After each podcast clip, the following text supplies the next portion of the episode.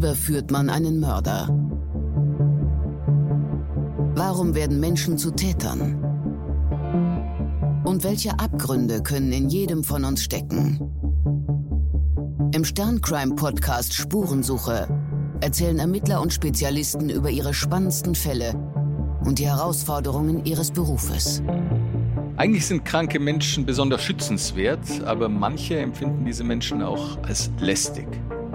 Mario G. galt als freundlich, sympathisch und umgänglich, aber auf der Arbeit in der Klinik wollte der junge Mann einfach nur seine Ruhe.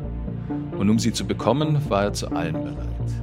Ich bin Bernd Volland von Stern Crime und in dieser Folge von Spurensuche spreche ich mit der Münchner Staatsanwältin Johanna Heidrich über Morde im Krankenhaus rechts der Isar. In der heutigen Folge spreche ich mit einer Frau, die für die Verbrechensbekämpfung in einer Großstadt zuständig ist. Und es geht um einen Fall, der selbst in einer solchen Metropole für besonders großes Aufsehen gesorgt hat. Die Frau ist die Münchner Staatsanwältin Johanna Heidrich und wir reden heute über die Morde in der berühmten Münchner Klinik rechts der Isar. Hallo, Frau Heidrich. Hallo, Herr Volland. Wie lange sind Sie schon bei der Staatsanwaltschaft in München und insgesamt? Ich bin seit äh, siebeneinhalb Jahren bei der Staatsanwaltschaft München I und seit fünf Jahren jetzt in der Kapitalabteilung der Staatsanwaltschaft München I, also der Abteilung für Mord und Totschlag. Das heißt, Sie sind in so einer großen Staatsanwaltschaft wie der Münchner ist man dann ähnlich wie bei der Polizei dann auch aufgeteilt in, in verschiedene Deliktbereiche, wie, wie bei der Polizei dann Morddezernat und und so weiter. Genau, bei so einer großen Staatsanwaltschaft ähm, wie unserer ist es möglich. Da gibt es unterschiedliche Abteilungen, zum Beispiel eben die Abteilung für, ähm, also die Betäubungsmittelabteilung, die Abteilung für Wirtschaftskriminalität oder organisierte Kriminalität und eben auch die Abteilung, in der ich bin, also die Abteilung für Kapitalverbrechen. Ist das eine Abteilung, also bei der Polizei ist es ja für viele, zumindest jene, die den Magen dafür haben, weiß man ja, dass das sozusagen der Traumjob ist. Ist das bei der Staatsanwaltschaft genauso, dass man am liebsten bei den oder, oder es am herausforderndsten bei den Kapitaldelikten findet? Oder gibt es da unterschiedliche Neigungen? ja, also ich denke, da gibt es äh, sicher unterschiedliche Neigungen. Also ich denke, es gibt sicher viele Leute, die sich äh, beispielsweise jetzt eben sehr für die Wirtschaftskriminalität interessieren und dann dort tätig sind. Klar, da interessiert sich jeder für was anderes oder ähm, ja, hat schon im Studium oder im Referendariat dann besondere Schwerpunkte gesetzt. Aber für mich ist es auf jeden Fall so, dass ich äh, sage, die Kapitalverbrechen also Mord und Totschlag ist sicher das spannendste Feld im Strafrecht. Also von daher bin ich ja genau da, wo ich sein will. Was hat Sie denn zur Staatsanwaltschaft gebracht? Es gibt ja, so, soweit ich weiß, für viele Juristen ist es ja so die Grundsatzfrage, auf welche auf welche Seite der Macht gehe ich? ja, also ich wollte natürlich auf die gute Seite der Macht, äh, klar. Deswegen bin ich natürlich bei der Staatsanwaltschaft. Nein, also Spaß beiseite. Ich wollte unbedingt, also schon im Studium und auch im Referendariat, dann unbedingt äh, zur Justiz. Und Strafrecht ist einfach das meiner Meinung nach das interessanteste Feld ähm, im juristischen Bereich, einfach deshalb, weil man so unglaublich nah ja am Menschen dran ist, mit so vielen verschiedenen Menschen auch zu tun hat, mit Menschen ja aus allen möglichen Gesellschaftsschichten, Menschen auch, mit denen man sonst wahrscheinlich nie in Kontakt kommen würde im privaten Bereich und natürlich auch sehr viel mit menschlichen Schicksalen zu tun hat. Das, das hört man ja auch häufiger von Ermittlern, dass sie das sagen, dass sie einfach wirklich auch in, in, in die vielfältigsten Lebensbereiche im Rahmen ihrer Arbeit vorstoßen. Und, und heute sprechen wir über einen Fall, der in einem Bereich spielt, mit dem man dann doch die meisten irgendwann zu tun haben, nämlich in einem Krankenhaus. Es geht um Morde und Mordversuche in einer ähm, bekannten Münchner Klinik, dem Rechts der Isar. Aufmerksam wurde man auf die Taten damals, als ein äh, sehr berühmter Patient dort lag, der Schriftsteller Hans Magnus Enzensberger. Was war da vorgefallen? Im Jahr 2020 war das, ne? Genau, das war schon im November 2020, also ist jetzt mittlerweile auch schon länger her. Dass das Ganze aufkam. Mit dem Herrn Enzensberger hatte das eigentlich jetzt direkt, sage ich mal, in der Hinsicht nichts zu tun, dass es aufkam, weil das jetzt eher Zufall war. Er ist natürlich äh, ja eine äh, oder war natürlich eine prominente Persönlichkeit. Deswegen ist klar, dass das natürlich auch dann ähm, für Interesse gesorgt hat. Aber dass es letztendlich aufkam, hatte eigentlich eher mit seiner Mitpatientin zu tun, die mit ihm eben in demselben Zimmer lag, also in demselben Wachraum lag und deren Zustand sich äh, ja völlig überraschend äh, verschlechtert hat und es war damals so, dass ein Assistenzarzt, der da im Rechts der ISA auf der neurochirurgischen Station Dienst hatte, eben diese Verschlechterung bemerkt hat der Mitpatientin und dann hat einer Blutuntersuchung feststellen konnte, dass die Patientin Heparin im Blut hatte. Und dieses Heparin war weder der Patientin verordnet worden, ärztlicherseits, noch irgendeinem anderen Patienten in diesem Zimmer. Und dieser Assistenzarzt hat sich dann daran erinnert, dass drei Wochen zuvor bei einem anderen Patienten ebenfalls ähm, das vorgefallen ist, dass er Heparin im Blut hatte, das nicht verordnet war und hat dann überprüft, ähm, wer zu dieser Zeit Dienst hatte. Und das war in beiden Fällen der gleiche Pfleger. Und von daher ist es so, dass bei dem Herrn Enzensberger zwar an diesem Tag auch eine Zustandsverschlechterung ähm, eingetreten ist. Die war aber erstmal gar nicht so arg auffällig für die Ärzte, beziehungsweise es war nicht so, dass man da unbedingt sofort ähm, ja einen Verdacht äh, hatte, dass in irgendeiner Weise da eine Fremdeinwirkung vorgelegen ist. Das heißt aber, es liegen zwei Patienten in einem Raum. Im Aufwachraum war das richtig? Genau, auf der Wachstation. Ähm, das ist einfach eine Übergangsstation zwischen der Intensivstation und der Normalstation. Also da liegen die Patienten, die äh, kurz vorher zum Beispiel operiert worden sind nachdem es sich um die neurochirurgische Station gehandelt hat, waren das eben Kopfoperationen, mhm. also Patienten, die beispielsweise einen Hirntumor hatten oder eine Wirbelsäulen-OP auch hinter mhm. sich hatten und die dort dann in diesem Wachraum lagen, ähm, um eben besonders ähm, ja überwacht zu werden von einem Pfleger. Also da war immer oder ist immer ein Pfleger eingeteilt für die vier Patienten, die dort liegen. Mhm. Und am Morgen bemerken die Ärzte das einmal, also der prominentere, ich äh, komm, bin jetzt auf Enzensberger gekommen, weil der in dem, was ich gelesen habe, in, in den Zeitungs- und Medienberichten, äh, so, so der Auslöser als Auslöser dargestellt wurde, aber es waren eigentlich die, quasi die beiden Patienten in dem Raum. Also Enzensberger war dann so leicht verschlechtert, erstaunlicherweise, und, und aber noch eine andere Patientin, der es auffallend schlecht ging. Und, und das konnten die Ärzte sich eigentlich nicht erklären. Warum? Genau. Also der Herr Enzensberger, dessen Zustand war schon auch, hat sich schon auch immer weiter verschlechtert an äh, diesem Vormittag. Das war am äh, 7.11.2020. Dass aber da, ja, sage ich jetzt mal, etwas dahinter ähm, stecken könnte, also dass da eine jemand nachgeholfen haben könnte, sozusagen, das hat sich jetzt eher durch seine Mitpatientin ähm, ergeben weil das eben so auffällig war, dass die Heparin im Blut hatte und das nicht verordnet bekommen hat und auch sonst niemand. Können Sie, können Sie erklären, was Heparin bewirkt und, und wann man das eigentlich verabreicht? Mhm. Also Heparin ist ein Blutverdünnungsmittel. Das wird eben genau auch äh, dazu verabreicht, um äh, eine Blutverdünnung zu erreichen. Auf keinen Fall verabreicht man das bei frisch operierten Patienten, mhm. die gar äh, irgendwie offene Wunden natürlich haben.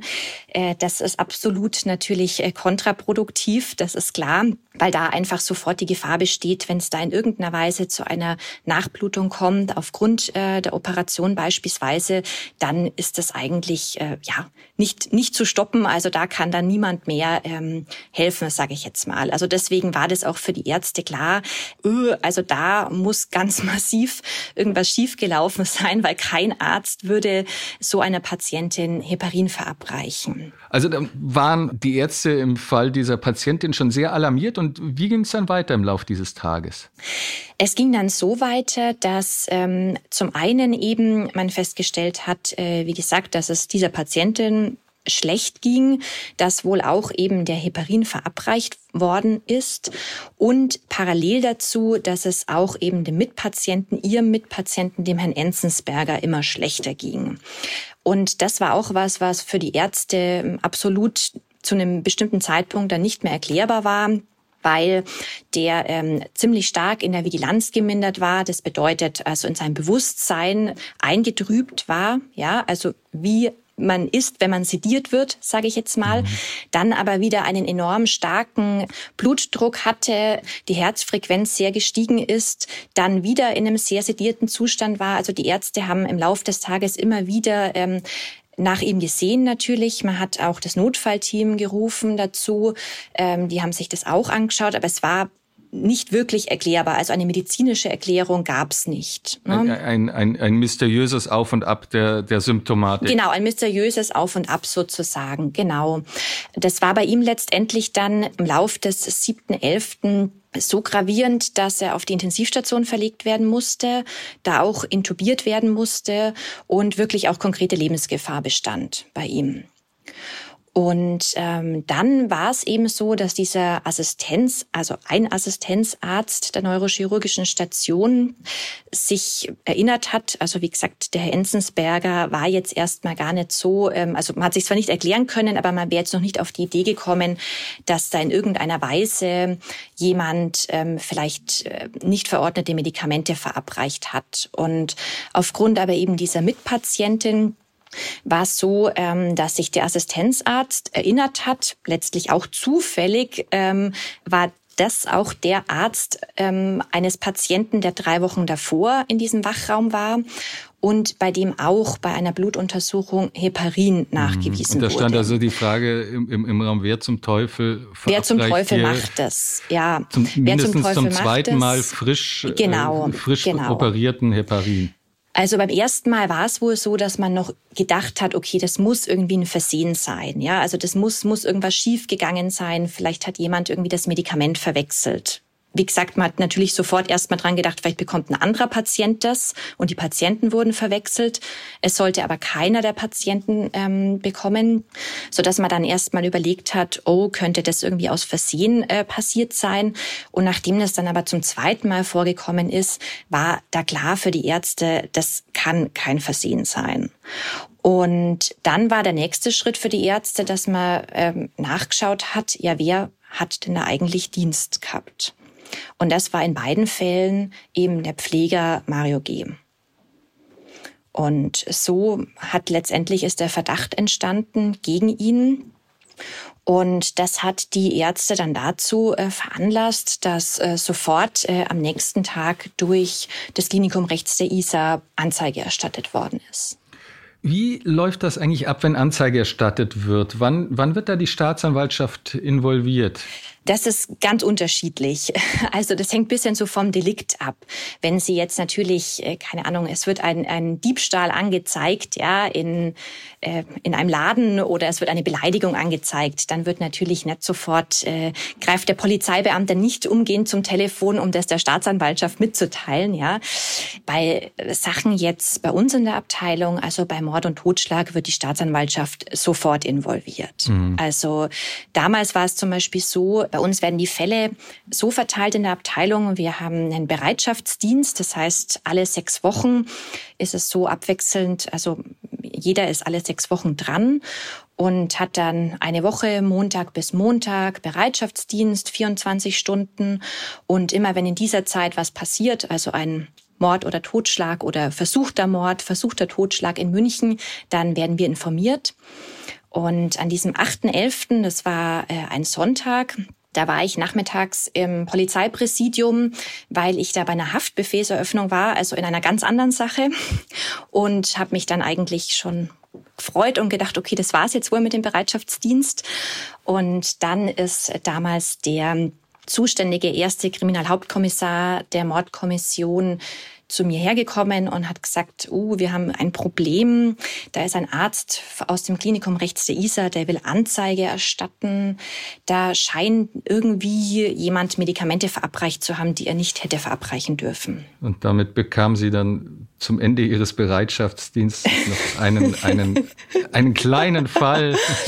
Ja, damit, damit kam dann, äh, kam dann am Sonntag äh, 17 Uhr der kleine Fall, der mich äh, dann zweieinhalb Jahre beschäftigt hat. Ja. Genau. Wie, wie intensiv sind Sie dann eigentlich bei den Ermittlungen, äh, an den Ermittlungen beteiligt in so einem Fall? Wie, wie sehr steigen Sie da persönlich dann ein? Das ist auch ein bisschen unterschiedlich. Also natürlich gibt es auch bei uns Fälle, ähm, beispielsweise jetzt, also nur in Anführungszeichen ein versuchtes Tötungsdelikt. Es ist zum Glück niemand verstorben und der Täter ist äh, geständig. Oder wenn man zum Beispiel einen Streit hat im öffentlichen Raum, der eskaliert, ja, am Hauptbahnhof beispielsweise, die ganze Tat ist auf der Videoaufzeichnung drauf, dann erfordert es natürlich von uns weniger Einsatz als jetzt so ein Fall, ähm, der, ja, wobei man am Anfang auch noch gar nicht so unbedingt absehen konnte, welches Ausmaß das annimmt, aber der doch ja irgendwie heikler ist, dadurch, dass es einfach in einem Krankenhaus äh, stattgefunden hat. Ja, also das hängt einfach bisschen vom Fall ab. In so einem Fall, der so umfangreich ist und ja doch ja heikel und etwas Fingerspitzengefühl auch ähm, erforderlich ist, in so einem Fall äh, sind wir natürlich von Anfang an dabei und ähm, eigentlich auch ja permanent dabei. Und nun wurde dieser Anfangsverdacht überprüft von, von Ihnen und den Ermittlern, Ermittlerinnen von der Polizei. Und was waren da die ersten Ergebnisse?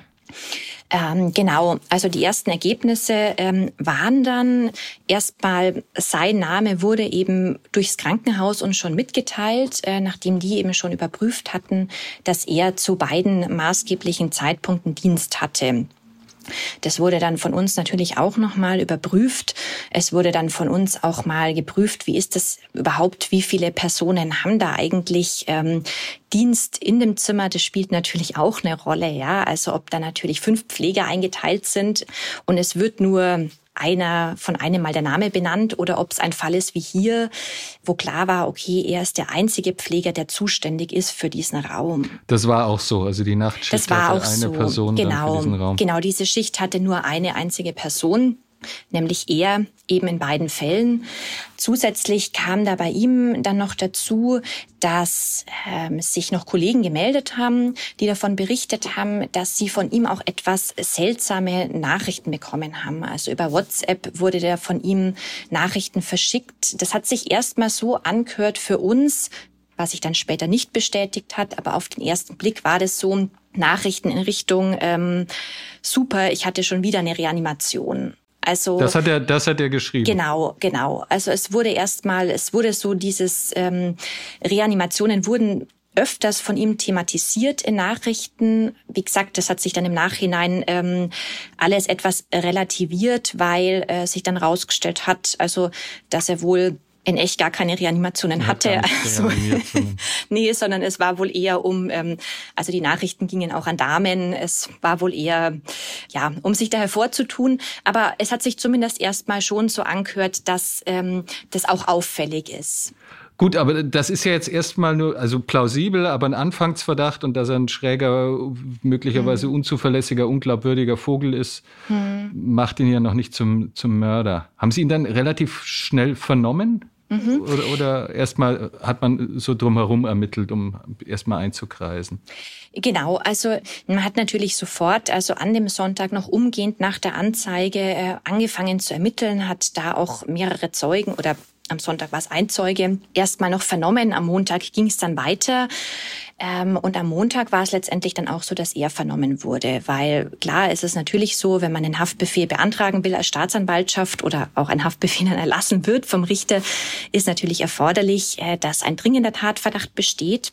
Und der war dann im Lauf ähm, des Montags beziehungsweise Dienstags, also die Ermittlungen liefen ja die ganze Zeit weiter, war der dann gegeben, so dass ich am Dienstag auch Haftbefehl beantragt habe, der dann eben am 10.11.2020 auch erlassen wurde. Auf Basis dessen, es kann eigentlich nur er gewesen sein, weil er der Einzige im Raum war und das Heparin muss in der Nacht verabreicht worden muss, sein. Muss zu dem Zeitpunkt verabreicht worden sein, genau.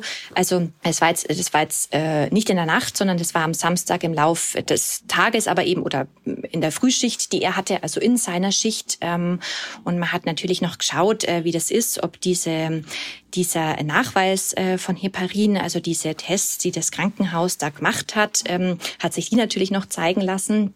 Genau.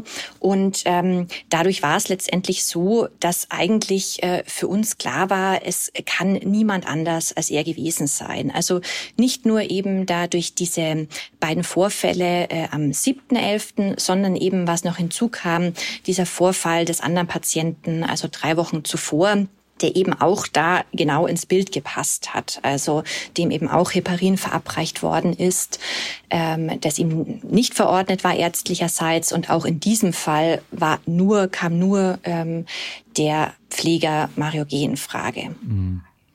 Dieser erste Fall, der hat er überlebt. Genau, genau, genau. Der hat überlebt. Zum Glück die beiden Fälle, also der Herr Ensensberger und die Patientin, also die beiden Fälle da vom 7.11., die haben auch überlebt. Und wie, wie hat sich Mario G. dann äh, nach seiner Festnahme geäußert zu dem Verdacht? Also ähm, da war es so, dass in seiner ersten Vernehmung hat er das äh, zunächst abgestritten und hat letztendlich nicht eingeräumt, da in irgendeiner Weise was verabreicht zu haben, was nicht verordnet war. Und ähm, da ist er erstmal, also bis zum Erlass des Haftbefehls auch dabei geblieben. Und es war dann aber so, dass schon nach relativ kurzer Zeit er von sich aus also nochmal eine Beschuldigtenvernehmung ähm, durchführen wollte mit der Polizei und mit seinem Anwalt. Und im Rahmen dieser Vernehmung war es dann so, dass er dann diese drei Fälle, die ich jetzt schon angesprochen habe, also die drei Fälle, ähm, auf die auch der Haftbefehl lief, eingeräumt hat. Er wusste dann aber auch, das sind drei Fälle, bei denen Sie ihn im Visier genau, haben. Genau, genau. Die hat er nicht von sich aus nee, genannt, sondern nee, da war er schon konfrontiert nee, damit. Genau, damit, damit war er konfrontiert. Und da wusste er, also davon äh, gehen wir aus. Und das hat er dann eingeräumt, ähm, relativ bald eben schon nach seiner Festnahme. Und ähm, was man dazu sagen muss, also nicht nur das, sondern er hat letztendlich dann den ganzen Fall massiv dadurch ins Rollen auch gebracht, dass er im Rahmen dieser Vernehmung noch mehrere Fälle eingeräumt hat und auch ähm, von sich aus hingewiesen hat auf Patienten, die wir jetzt, sage ich mal, noch nicht so auf dem Schirm hatten. Ja. Und was, was genau hat er geschildert? Also wie viele Fälle waren das? Was hat er da gemacht und, und, und, und vor allem auch warum? Also wie viele Fälle? Das war letztendlich so, ähm, er hat da am Anfang immer gesprochen, so von 12 bis 15 Fällen. Man muss dazu sagen, also er hat äh, begonnen ja dort im Rechts ISA zu arbeiten im Juli 2020. Also er war von Anfang Juli 2020 bis zu seiner Festnahme, also am 9. November 2020 dort beschäftigt. Es war zum Teil ihm natürlich, ich meine, das sind viele Patienten dort auch jetzt natürlich nicht möglich, namentlich äh, die Patienten zu benennen. Er hat die uns halt geschildert und ähm, in welchem Monat das ungefähr stattgefunden hat. Also das war für uns dann auch eine Herausforderung, die zu identifizieren erstmal. Und ähm, hinzugekommen ist noch, dass wir ähm, letztendlich, also ja auch durch die Mitarbeit äh, durch das Klinikum rechts der ISA, da eine Liste erstellt haben von Verdachtsfällen. Also das war jetzt nicht nur so, dass er von sich aus da ähm, uns drauf gebracht hat, dass es noch mehrere Fälle geben könnte, sondern letztendlich war es so, dass wir in Zusammenarbeit da mit der neurochirurgischen Station eine, ja, ich nenne es jetzt mal in Anführungszeichen Verdachtsliste erstellt haben von Patienten, bei denen die Ärzte eben mitgeteilt haben, oh, die sind in diesem Zeitraum ab dem 1. Juli 2020 kam es dazu Zustandsverschlechterungen und die können wir jetzt zumindest auf den ersten Blick ähm, ärztlicherseits nicht erklären. Und die sind dann alle überprüft worden. Und ja, letztendlich, was er dazu gesagt hat, warum er das gemacht hat, das war schon eigentlich im Rahmen dieser Vernehmung und bei der Geschichte ist er auch geblieben bis zum Schluss. Das hat er auch in der Hauptverhandlung ja so geschildert, dass er äh, das Ganze gemacht hat, letztendlich, weil er seine Ruhe wollte. Also weil er die Patienten nicht verpflegen wollte. Also Man muss dazu sagen, eben auf dieser Wachstation sind eben die Patienten direkt nach einer Operation. Das heißt, da ist schon auch ein größerer Pflegeaufwand äh, erforderlich, als wenn jetzt äh, wir uns das Bein brechen und dann da auf der Normalstation liegen und ne. Mhm. Also die wachen auf, sind dann auch ein bisschen genau, die desorientiert. sind desorientiert. Genau, das sind Patienten, die ja auch alle eben ähm, entweder einen Unfall erlitten haben oder äh, an einer Krankheit leiden, die, ähm, sage ich mal, auch jetzt im Altersdurchschnitt, also die meisten waren so um die 80, 90 und klar, die wachen dann auf in der Nacht zum Beispiel. Ähm, die erschrecken sich erstmal, die wissen nicht, wo sie sind. Die versuchen aufzustehen auch, was natürlich gefährlich ist, weil ähm, da eine große Sturzgefahr besteht. Die versuchen sich die Zugänge zu, rauszureißen, weil sie das irritiert. Also da ist schon von den Pflegern ähm, ein ja äh, größerer Einsatz gefragt. Also man muss die Patienten dann eben immer wieder beruhigen, ähm, die dazu bringen, sich hin hinzulegen und so weiter, die Patienten betreuen. Auch natürlich klar, äh, Windeln wechseln und so weiter, äh, solche Sachen machen. Also es sind auch Menschen, die, die in einer, durchaus auch in einer bedürftigen Situation ja. sind, also schutzbedürftig eigentlich, ja. sehr, sehr, sehr schwach, aber ja. aus Perspektive von Mario G. viel Arbeit anscheinend. Genau, viel Arbeit natürlich wie gesagt, aufwendiger, als wenn ich jetzt auf der Normalstation dem Patienten das Essen bringe, der sich das Bein gebrochen hat. Ja, das ist klar. Und er hat aber jetzt nicht irgendwie geltend gemacht, dass ihn das in irgendeiner Weise absolut überfordert hat, zum Beispiel. Ja, also er sich von der Arbeit überfordert gefühlt hat und ähm, deswegen sich ja quasi jetzt nimmer anders zu helfen wusste oder sowas, sondern er ähm, hat es so geschildert, ähm, wie gesagt, von Anfang an, dass er einfach keine Lust hatte dass er ähm, sich mit äh, seinem Handy beschäftigen wollte. Also er wollte entweder schlafen einfach, wenn er Nachtschicht hatte zum Beispiel, oder er wollte auf seinem Handy sich Fußballvideos anschauen. Und seine Lösung für das Dilemma, dass man arbeiten muss, wenn man arbeitet, war? Genau, seine Lösung ähm, dafür war, äh, den Patienten äh, sedierende Medikamente zu verabreichen. Das war vor allem Diazepam und die dadurch eben ruhig zu stellen. Also das wurde auch mal dann geschildert ähm, in der Hauptverhandlung von einem Zeugen. Ähm, ja, wenn, wenn er die Schicht übernommen hat, dann so ungefähr haben die alle friedlich geschlafen, so ein bisschen, also jetzt überspitzt gesagt, das sind jetzt meine Worte. Ja, Also das war äh, seine Lösung, sich da die Arbeit zu ersparen. Wie wurde er denn generell beschrieben als, als Person und auch als Pfleger? Das war ganz unterschiedlich. Also von den Ärzten ähm, wurde er beschrieben als sehr, sehr hilfsbereite, eifrige Person. Also eigentlich eher positiv. Von seinen Kollegen, also von den anderen Pflegern, die haben da ein bisschen anderes Bild gezeichnet. Da wurde er zwar schon auch als freundlich beschrieben, aber eher als jemand, also hinter dem man ein bisschen herarbeiten muss. Ja, also da wurde dann eher geschildert, okay, also die Betten waren jetzt nicht abbezogen, wenn man die Schicht von ihm übernommen hat oder beziehungsweise neu bezogen. Also die haben da bisschen ein anderes Bild gezeichnet, also was so die, den Arbeitseinsatz betrifft. Interessant, also war schon eigentlich übereinstimmend, auch von den Zeugen, die dann in München zum Beispiel privaten Kontakt mit ihm hatten, mit denen er zum Beispiel feiern war. Es war ja auch immer Thema Alkohol, hat ja auch eine große Rolle gespielt. Also er wurde von allen eigentlich als ähm, sympathischer ja, als sympathischer, netter Kerl beschrieben. Aber auch ein sehr, sehr hoher Alkoholkonsum, also zumindest war das in den Medien zu lesen. Spielte das eine Rolle? Also hoher Alkoholkonsum, wenn er ähm, privat äh, unterwegs war, also in seiner Freizeit mit Sicherheit. Also das war schon was, was von, von den Zeugen, die eben privat mit ihm zu tun hatten, so auch bestätigt wurde. Dass jetzt das im Rahmen der Taten eine Rolle gespielt hat, äh, war jetzt eher weniger der Fall. Da wurde zwar schon immer berichtet und das hat er auch so angegeben, dass er schlafen wollte, jetzt nicht nur, weil er einfach müde war, sondern er wollte da schon, ja, quasi sich äh, erholen, also war seinen Kater kurieren sozusagen, ja, das schon. Aber es hat jetzt überhaupt ähm, keine Anhaltspunkte dafür gegeben, dass er beispielsweise alkoholisiert zur Arbeit gekommen wäre. Also ähm, es wurde zwar ein einziges Mal, also ein einziger Vorfall wurde geschildert, wo äh, eine Kollegin ähm, gesagt hat, also sie ist irgendwie davon ausgegangen, so hat sie das in der Hauptverhandlung berichtet, dass ähm, er vielleicht vorher was getrunken hat vor dem Dienst, weil er da bisschen nach Alkohol krochen hat. Aber ansonsten wurde das jetzt von keinem der Zeugen äh, so geschildert ähm, und auch von ihm selber übrigens nicht. Ja, also er hat zwar schon dargelegt, dass er da ähm, angeschlagen war, also einen Kater hatte, aber dass er jetzt in irgendeiner Weise zum Beispiel alkoholisiert war und deswegen äh, nimmer in der Lage war, das irgendwie einzusehen, was er hier, also das Unrecht, das er tut, ja, äh, das hat er jetzt so nie geltend gemacht.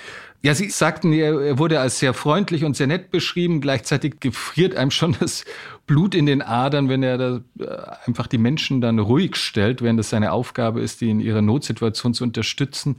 Wie haben Sie ihn denn selbst erlebt? Sind Sie denn bei Vernehmungen in so einem ähm, bedeutenden Fall dann auch direkt dabei?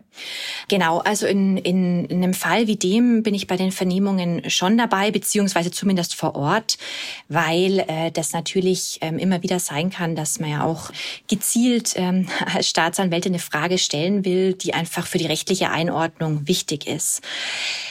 Wie habe ich ihn erlebt? Ja, hm, also ich habe ihn ja quasi das erste Mal bei der Haftbefehlseröffnung gesehen, also relativ früh schon, dann eben auch bei den beschuldigten Vernehmungen, die dann im Jahr drauf stattgefunden haben und ähm, natürlich auch die ganze Zeit äh, im Rahmen der Hauptverhandlung. Und ja, also ich muss sagen, ich habe ihn auch erlebt als eigentlich netten, sympathischen Menschen. Und das war was, was ich, ähm, also ich kann bis heute eigentlich nicht verstehen, was für ihn der Anlass war. Also natürlich hat er das uns so geschildert. Er hat das, äh, wie gesagt, nach wenigen Wochen eingeräumt, äh, dass er das war und eben auch diese Motivation uns ja geschildert und ist dabei auch geblieben. Also er hat schon, sage ich jetzt mal, er hat damals gesagt, er will reinen Tisch machen und und das hat er auch, ja. Also er hat ja auch die Ermittlungen unterstützt dadurch, indem er das in so einem frühen Stadion schon eingeräumt hat und uns auch auf mehrere andere Fälle noch hingewiesen hat. Aber ich habe es nie richtig verstanden. Also und diese, ich meine, jeder Mensch hat mehrere Seiten, ja, das das ist klar. Und bei ihm ist das besonders deutlich geworden. Also er war da in der Hauptverhandlung gesessen dann. Ähm, das war natürlich für ihn auch anstrengend, ja, wie für uns alle. Also war das Verfahren anstrengend und er war da in der Hauptverhandlung gesessen und hatte vor sich also immer ein Bild von seiner Familie und war da ein Foto, genau, also ein Foto von, von seiner Familie und hat da immer über dieses Foto gestrichen und also er hat sich auch von mir verabschiedet noch am letzten Prozesstag und hat mir alles Gute gewünscht für die Zukunft. Und das wurde bei ihm, also er hat, er hat diese Seite, die auch von allen Zeugen ja eben so beschrieben wurde, so dieses sympathisch nette, aber natürlich auch ähm, diese eiskalte Seite, also diese ja, diese, diese eiskalte Seite, wo jemand sagt, also ich habe jetzt Kopfweh und ähm, möchte mir jetzt mein Fußballvideo anschauen und jetzt spritze ich dem 90-jährigen äh, schwerkranken Menschen ähm, ein Medikament, von dem ich äh, überhaupt äh, nicht einschätzen kann, wie genau das wirkt, aber ich will halt meine Ruhe. Also das ähm, war bei ihm schon besonders, äh, ist bei ihm schon besonders deutlich geworden. Also wie ja, wie unterschiedliche Seiten die Menschen noch haben. Hat er denn da irgendein Unrechtsbewusstsein? Also wenn Sie, wie, wie Sie ihn beschreiben als ein Mensch, der offenbar und von dem Sie ja auch den Eindruck haben, und ich meine, Sie werden ja auch oft genug mit Straftätern zu tun haben, die durchaus auch als Eigenschaft oder als äh, Fähigkeit haben, andere für sich gewogen zu machen. Aber wenn, Sie den Eindruck haben, nee, der ist ja, der, der baut tatsächlich irgendwie so eine Beziehung zu Mitmenschen auf, aber gleichzeitig macht er sowas. Hat, hat er da so ein Unrechtsbewusstsein? Hat er das für sich irgendwie reflektiert, was er da getan hat?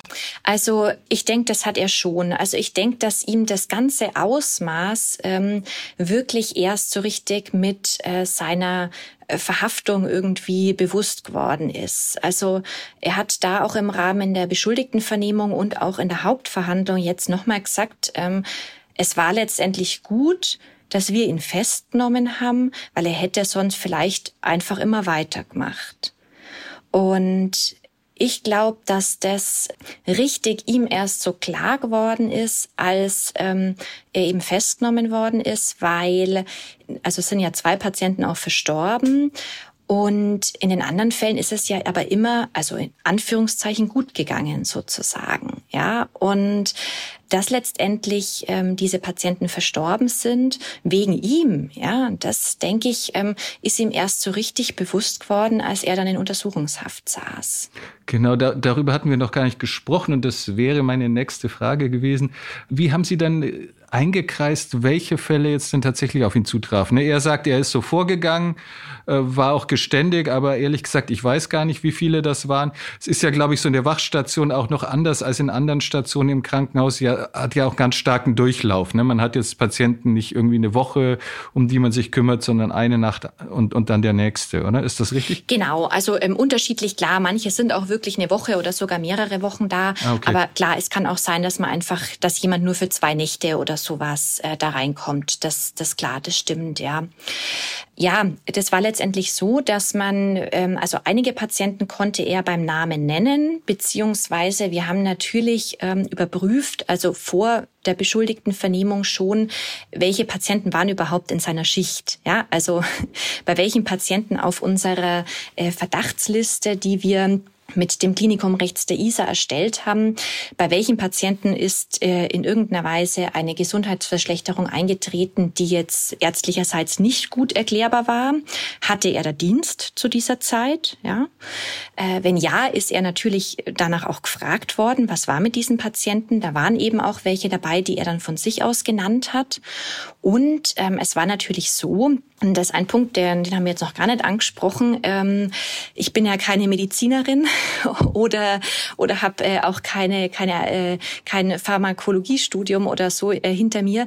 Das heißt, wir waren natürlich ganz äh, massiv angewiesen auf das Institut für Rechtsmedizin. Und es war so, dass dann natürlich auch, soweit das noch vorhanden war, weil wir haben ja auch Fälle überprüft, die dann einfach im Juli oder August 2020, also trotzdem Monate vor seiner äh, Verhaftung, möglicherweise stattgefunden haben sollen. Und soweit es noch vorhanden war, wurden dann Blutproben der Patienten, die sich noch im Klinikum rechts der ISA befunden haben, natürlich sichergestellt und durch die Rechtsmedizin ausgewertet.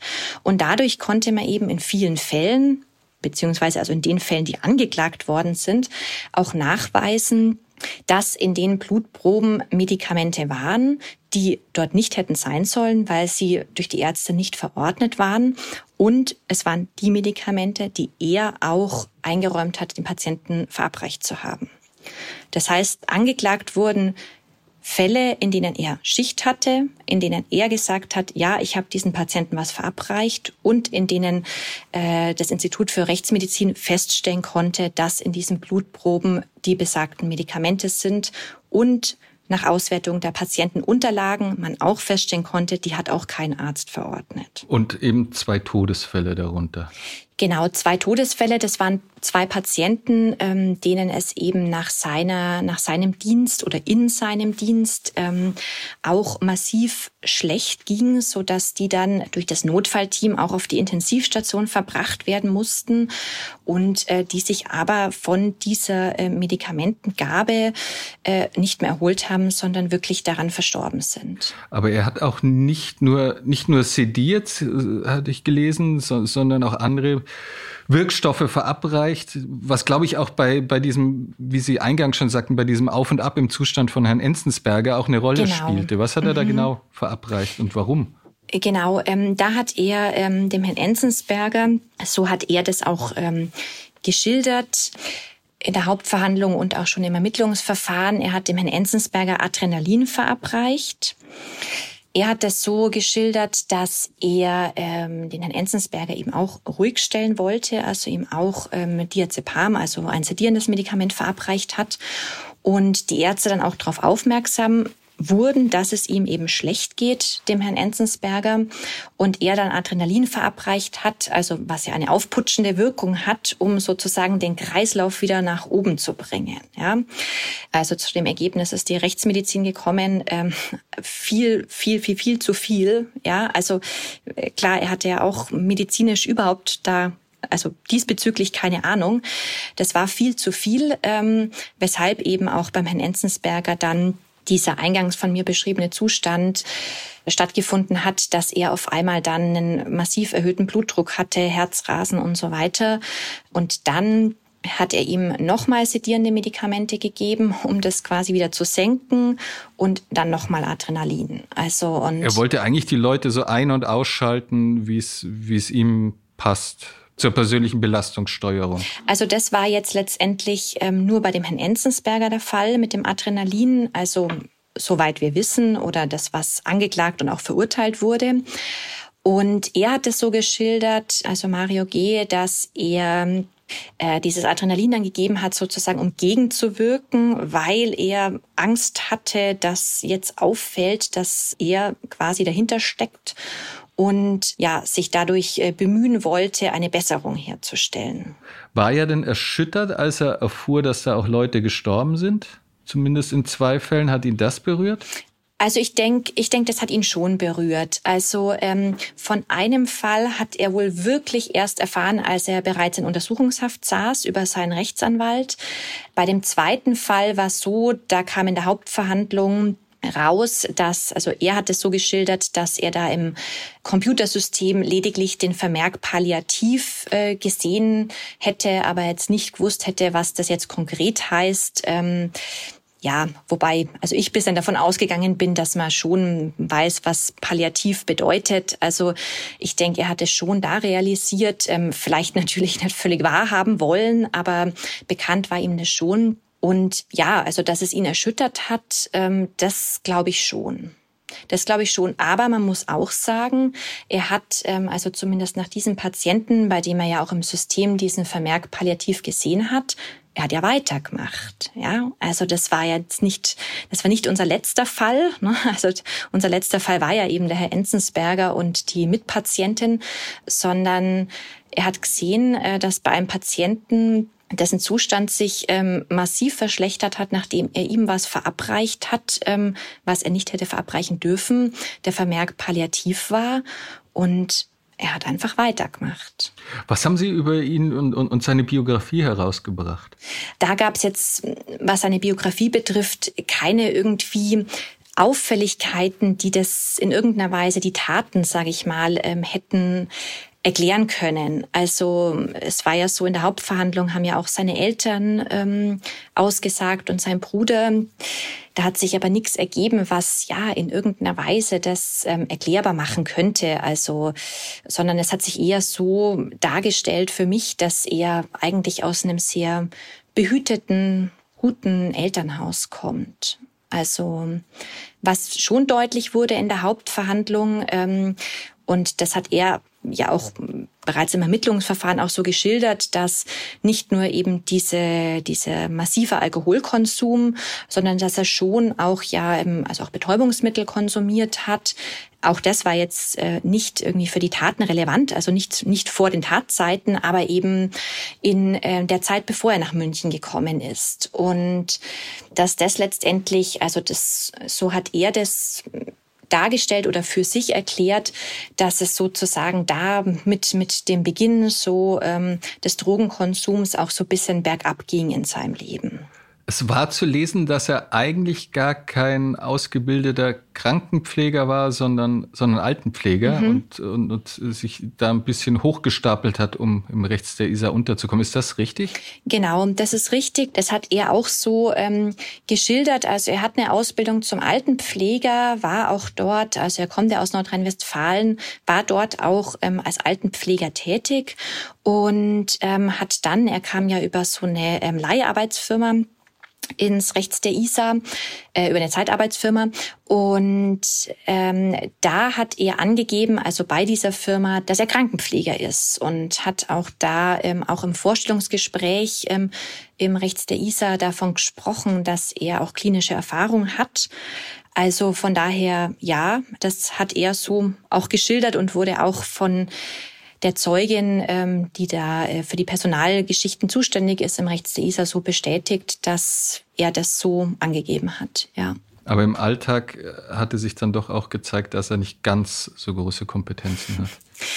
Ja, wobei ich denke, also es, es scheint ja, also es wurde eben von seinen Kollegen, von den anderen Pflegern zwar geschildert, dass er eben jetzt so, ich sage jetzt mal, das Arbeiten nicht erfunden hat, ja, aber ähm, dass jetzt so gravierende ja so so so so so eine Inkompetenz oder sowas bestanden hätte, dass dass es irgendjemand aufgefallen wäre oder dass man gesagt hätte um Himmels willen, der kann doch kein Pfleger sein, ja, also so wie wenn ich jetzt da wahrscheinlich arbeiten würde, ja, also das äh, das war jetzt nicht der Fall, ja. Und wie kam er an die an die Medikamente, die er da verabreicht hat? An die Medikamente äh, kam er einfach auf der Station. Also es ist so im Krankenhaus, dass äh, da gibt es ja so einen Betäubungsmittelschrank, also der versperrt ist, wo man eben auch nur mit einem Schlüssel, der äh, nur an gezielte Personen herausgegeben wird, kommt. Die anderen Medikamente, also die, die er jetzt äh, verwendet hat, das sind aber Medikamente, die ähm, einfach in den Schränken auf der Station, also in den betreffenden Zimmern, wo die Medikamente aufbewahrt werden, ähm, vorhanden sind. Und wie vertuscht er seine Taten? Also, dass das, dass das, äh, klar, man hat es da mitbekommen und man kann jetzt drüber streiten, ob von Juli bis November, ob vier Monate jetzt schnell sind, hm. schnell ist, bis es aufflog, hm. oder ob das lange Zeit ist. Aber offensichtlich gelang es ihm ja doch vier Monate damit durchzukommen, ohne dass es so gravierend aufflog. Wie hat er das gemacht? Also ich denke, dass sicher die Dunkelziffer sehr viel höher war. Ja, also das, was äh, ich anklagen konnte, äh, weil ich es auch nachweisen konnte, das war sicher nur die Spitze des Eisbergs. Ja, also da bin ich mir relativ sicher. Was man aber sehen muss, dass einfach auf dieser Station, also auf dieser Wachstation, wie gesagt, also Patienten lagen, die schwer vorerkrankt waren, die gerade Operationen hinter sich hatten, die auch schon älter waren. Das heißt, dass die zum Beispiel mal in Folge jetzt der Operation ähm, eine Bewusstseinseintrübung haben, ja, dass sich da der Zustand mal verschlechtert. Das ist erstmal nichts, was irgendwie auffällig ist oder was die Ärzte total hellhörig werden lässt. Deswegen war es eben auch so schwierig ähm, zu bewerten, ja, was sind denn jetzt auffällige Fälle, die wir überprüfen müssen? Ja, also deshalb vertuschen ist wahrscheinlich irgendwie das falsche Wort. Also er er musste in dem Sinn jetzt nichts vertuschen, weil gerade auf dieser Station das jetzt erstmal wenig auffällig war, wenn jemand ähm, äh, geschlafen hat lang oder sediert war, also sediert im Sinn von, dass man sich gedacht hat, okay, na klar, der hat gerade eine Kopfoperation hinter sich, natürlich. Mhm, ähm, kommt noch nicht so schnell auf die Beine. Genau, also äh, deswegen war das jetzt, sage ich mal, ein Umfeld, ja, in dem es ähm, also schwer war, da sofort irgendwie Verdacht zu schöpfen, wenn ein Patient jetzt ähm, eher ruhig ist. Es war auch, auch zu lesen, dass er die Leute dann morgens, also insbesondere bei der Nachtschicht morgens, wenn dann die Kollegen kamen, dass er da dann ähm, regelrecht dann Arbeit nachinszeniert hat. Stimmt das? Und was, was hat er da genau gemacht? Also, dass er Arbeiten nachinszeniert hat, ähm, weiß ich jetzt nicht. Also, er hat schon wohl immer, ähm, so hat, ähm, hat er das uns geschildert und auch die Zeugen so geschildert in der Hauptverhandlung, dass er immer davon gesprochen hat, was er alles schon gemacht hat. Ne? Also so nach dem Motto, ich bin seit einer halben Stunde im Dienst und habe schon alle geduscht, so quasi. Das ist aber in der Hauptverhandlung eher bisschen so rübergekommen, dass von seinen Kollegen ihnen das eher niemand geglaubt hat, dass das in der kurzen Zeit möglich ist. Also wie gesagt, von seinen Kollegen, also von den anderen Pflegern äh, kam das eher äh, so, dass die eher schon darüber geredet wurde, dass er jetzt eher äh, zur faulen Sorte gehört. Und dann kam es zum Prozess. Mit, mit welchen Anklagepunkten sind Sie dann reingegangen in den Prozess? Und wie wiegt man ab, was man anklagt, wie viele Fälle? Hm. Das ist ja auch immer eine wichtige Frage und, und, und, und auch was der Tatvorwurf dann ist. Also angeklagt habe ich wie, wie immer und wie natürlich, wie man das bei der Staatsanwaltschaft natürlich macht, das, äh, was man auch nachweisen kann, ja, also wo ein hinreichender Tatverdacht besteht, wo einfach die ähm, Wahrscheinlichkeit besteht, dass auch, dass es zu einer Verurteilung kommt. Das war in diesem Fall waren das eben die zwei vollendeten Morde, also die beiden Patienten, die verstorben sind und äh, sechs versuchte Morde, wobei diese sechs versuchten Morde haben drei Patienten betroffen. Ja, also er hat quasi zwei von diesen drei Patienten hat er öfter etwas verabreicht. Deswegen war das auch, also an unterschiedlichen Tagen. Deswegen war das dann jedes Mal ein neuer Fall sozusagen. Ja, also es waren nicht sechs Patienten, an denen das versucht wurde, sondern es waren nur, nur in Anführungszeichen drei. Und diese versuchten Morde wurden angeklagt dann in Tateinheit mit gefährlicher Körperverletzung, weil ähm, bei diesen Patienten, obwohl sie zum Glück ja nicht verstorben sind, es aber trotzdem ja auch äh, zu einer Zustandsverschlechterung kam. Und äh, wieso Mord, insbesondere in den Fällen, in denen die Patienten überlebt haben? Weil so wie ich es verstanden habe, hat er ja äh, in die Medikamente, also, also absolut übel und nieder natürlich, was er da gemacht hat und, und gewissenlos ohne Frage, aber so wie, wie sie es anhört, hat er das ja aus einem Pragmatismus heraus. Ich will einfach nur, dass die ruhig sind. Das war ja äh, nicht seine Intention, sie zu töten. Ja, nee, also äh, folgendermaßen, also weil Sie sagen, er hatte nicht die Intention, ähm, jemanden zu töten. Also es ist so, für ein Tötungsdelikt, sei es jetzt Totschlag oder Mord oder versuchter Totschlag, versuchter Mord. Ja, es ist nicht erforderlich, dass jemand mit Tötungsabsicht handelt. Ja, Absicht äh, wäre der Fall, ähm, ich will jetzt, in, in unserem Fall, ich will einen Patienten töten. Ja, das meinen Sie vielleicht mit Intention. Für den Tötungsvorsatz ist es aber völlig ausreichend, wenn jemand ähm, erkennt, wie gefährlich das ist, was er tut. Ja? Also wenn jemand, ähm, wie jetzt in diesem Fall, alten äh, kranken Patienten, die ja bereits unter Medikation stehen, äh, denen Medikamente verabreicht, von denen er keine genaue Ahnung hat, wie die wirken. Er erkennt also, wie gefährlich das ist und er macht es trotzdem. Ja, dann äh, spricht man von äh, dem Dolus eventualis, also er nimmt, ihm kommt es nicht darauf an, den Patienten zu töten, aber er nimmt es billigend in Kauf. Und das reicht aus für den Tötungsvorsatz. Also äh, in Bezug auf Tötungsdelikte habe ich es verstanden, auch in Bezug auf ja. Totschlag, aber was ist mit dem Mord? Mordmerkmale können auch, auch in Bezug auf das in genau, Kaufnehmen genau. greifen. Also Mord. Ähm, also Heimtücke, genau, niedere Beweggründe. Genau. also Beispiel. Mord oder versuchter Mord. Ähm, Sie hatten jetzt die, ähm, die Versuche angesprochen. Mord ist quasi ähm, sozusagen einfach der Totschlag plus ein Mordmerkmal oder mehrere Mordmerkmale. Ja, also das heißt, ich nehme ähm, jetzt im Rahmen unserer Versuche zum Beispiel, ähm, es verstirbt zwar niemand, aber ich ähm, erkenne, wie gefährlich das ist, was ich mache. Und ich nehme billigend den Kauf, dass ein Patient dadurch stirbt. Und ich handle auch noch mit einem Mordmerkmal. Das ist quasi einfach das Plus, das dazukommt, das Mordmerkmal zum Totschlag oder zum versuchten Totschlag. Und die Mordmerkmale, die hier, die ich angeklagt habe und die auch so verurteilt worden sind, war einmal das Mordmerkmal der Heimtücke.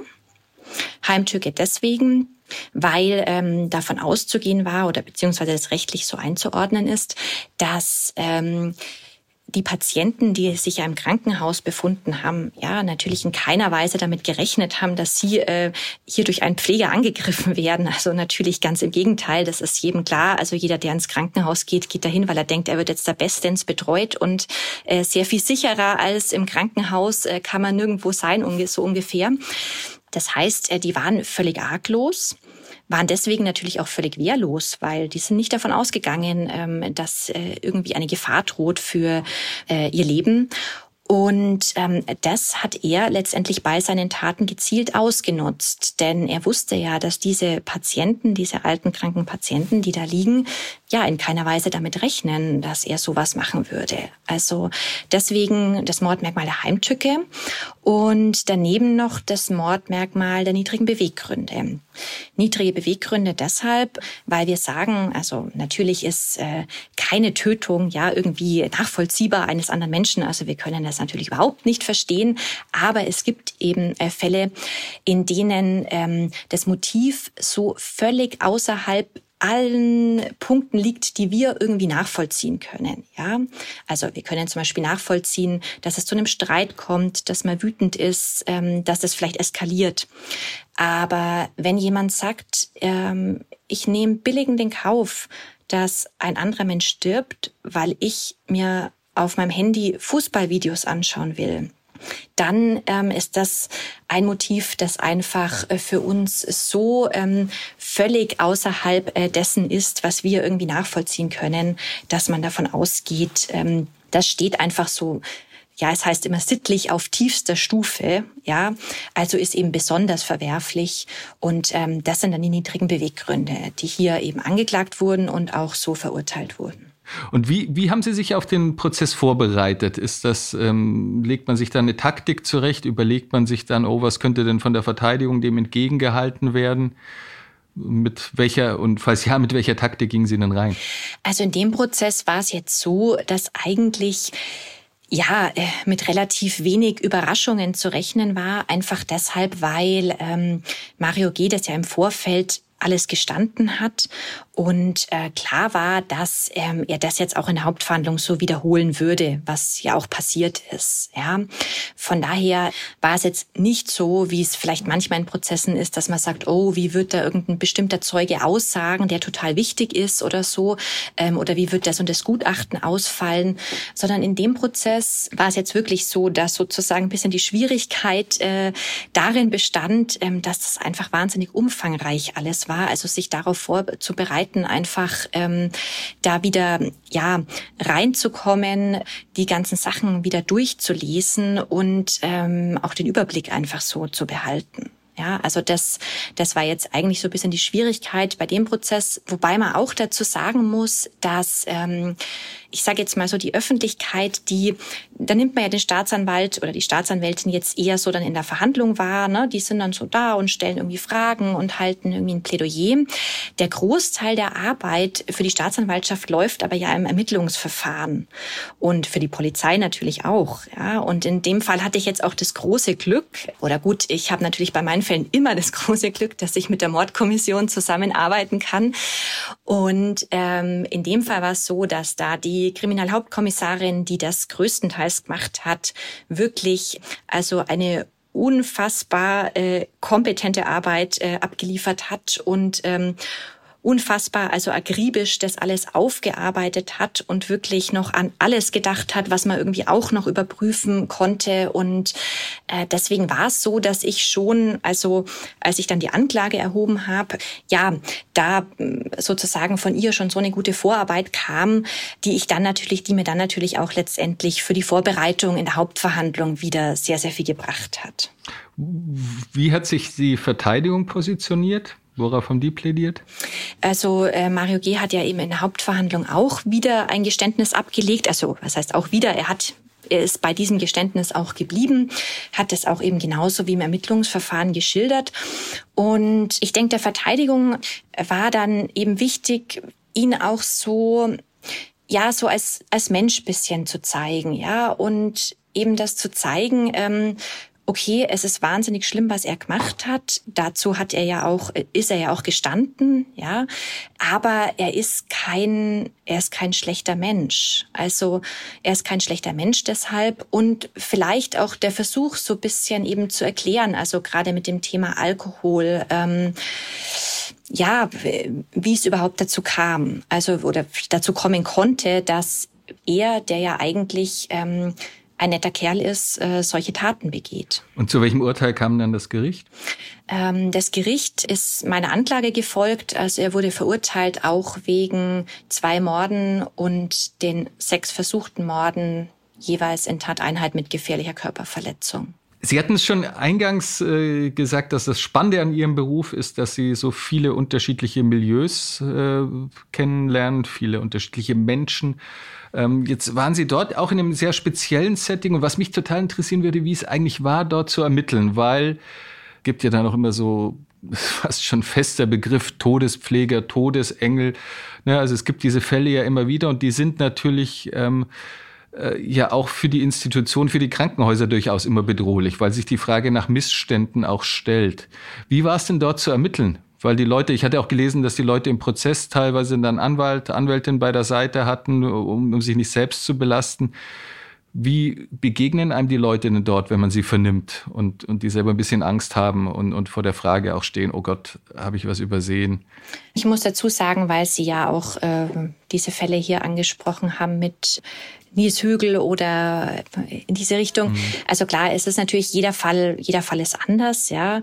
Bei uns hat sich das eben jetzt nicht bewahrheitet, dass er da ähm, Reanimationen irgendwie provoziert hat, ja, um da irgendwie als als Held irgendwie dazustehen und wie es wie es möglicherweise ja da bei Nils Högel der Fall war, irgendwie früher schon jemand hätte eingreifen müssen oder so.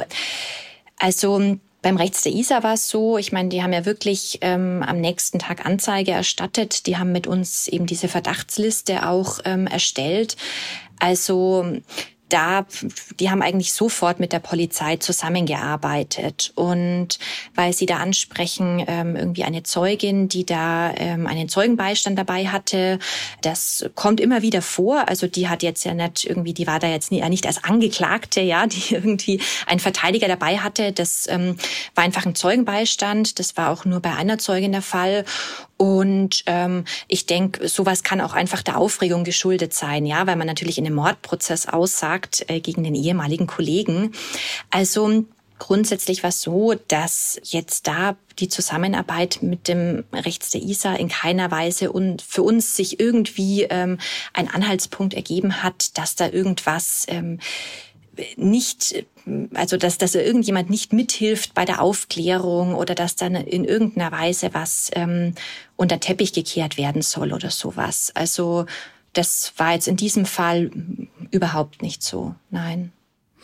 Gab es eigentlich Ermittlungen in Richtung äh, des Rechts der ISA, dass da irgendwas unterlassen wurde, dass da nicht. Ja. Nein, also von der Staatsanwaltschaft München I sind da keine Ermittlungen geführt worden. Da gab es ähm, einfach überhaupt keine Anhaltspunkte dafür, dass da in irgendeiner Weise ähm, Straftaten im Raum stehen von anderen Personen, was einfach auch äh, daran lag, an diesem Punkt, äh, was wir vorhin schon mal besprochen hatten, mit diesem, mit dieser, mit diesem, mit dieser Wachstation. Situation. Ja, also das ist einfach ähm, erstmal überhaupt nicht auffällig war, dass es da Patienten auch mal schlecht ging oder sich der Zustand verschlechtert hat. Also man hatte da keine Anhaltspunkte dafür zu sagen, oh, da hätte jetzt aber jemand bemerken müssen, dass ähm, dass es irgendwie äh, einem Patienten schlecht geht und dass da eine Fremdeinwirkung äh, ursächlich sein muss.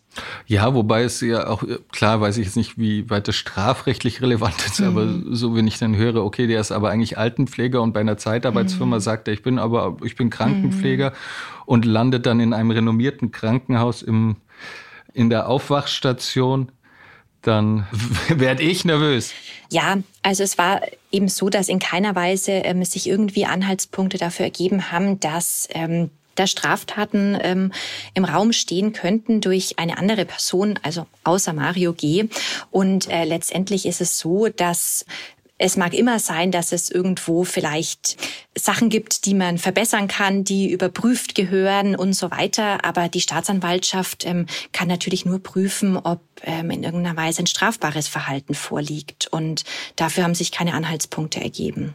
Das heißt, Dinge, die ich als, wo ich als Bürger sage, das ist ja unter aller Sau, muss nicht bedeuten, dass. Genau, ähm, ja. genau. Muss, muss nicht bedeuten. Ne? Und wenn ich als Bürger sage, Moment, also die äh, Verpflegung ähm, ist aber jetzt nicht optimal und äh, möglicherweise ne, die Leute, die da arbeiten, die stelle ich mir aber auch anders vor, ähm, dann äh, mag das alles seine Berechtigung haben, aber wir können einfach nur tätig werden, wenn Anfangsverdacht besteht für eine Straftat. Und Sie lernen eben gerne andere Lebensbereiche und auch detaillierter kennen. Wie, wie beeinflusst das äh, Ihr Weltbild? Also eben gerade im, im konkreten Fall. Ich denke mir manchmal, sowohl bei Polizisten, aber eben auch in der, in der Staatsanwaltschaft, dass man manchmal auch Dinge erfährt, die man vielleicht besser ähm, als, als Bürger lieber nicht wissen möchte. Wie, wie geht das Ihnen? Wie beeinflusst mhm. das Ihr Weltbild?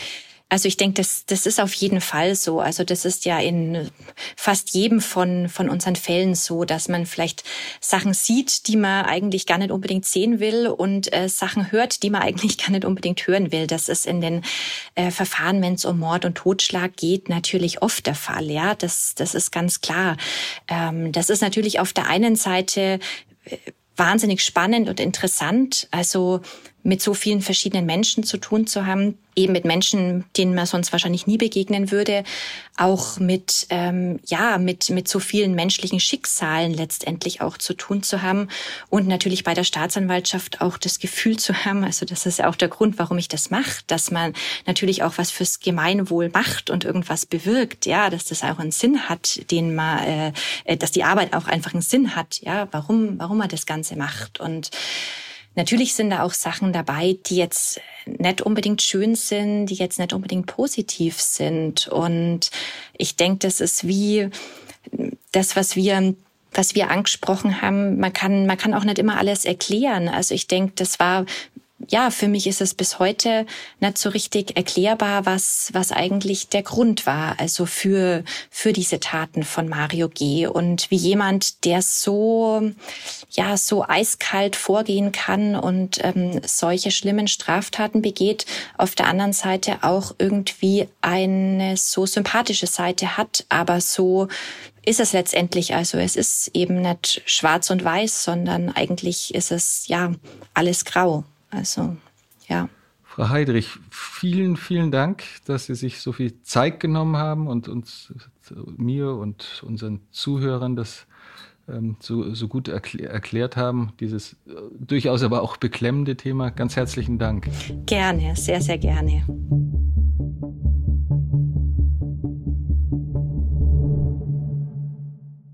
Dieser Podcast ist eine Produktion der Audio Alliance.